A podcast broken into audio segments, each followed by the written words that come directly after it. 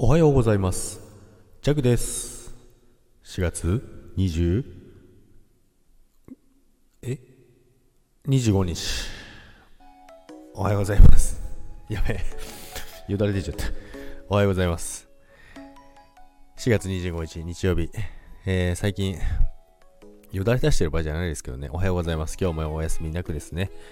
仕事に向かいたいと思いますけど、まあ今日はご存知の通り山と思いますけど、まあご存知かどうかは別ですけども、で、昨日ですね、ちょっとまた、まあ昼間の普通の仕事ですね。まあ普通の仕事はあったんですけども、ちょっと驚いたのが、まだ桜満開のとこあったんですよ。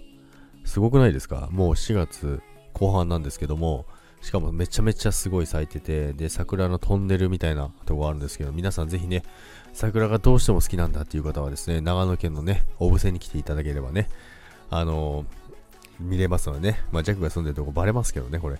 まあ、オプセに住んでるわけじゃないんですけどね。まあ、その付近にいるということですけどね。そこに来るとですね、すごいあの、桜のトンネル、あの、千曲川っていうのがあるんですよね。長野県。その千曲川の、あの、千曲川沿いに堤防があるんですけども、堤防、まあ、何キロとあるんですけども、そこに全て桜が咲いてるんですよ。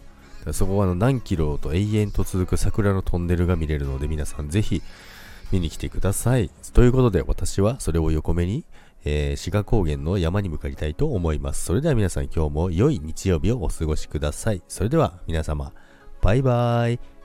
良い休日をお過ごしください。バイバイ。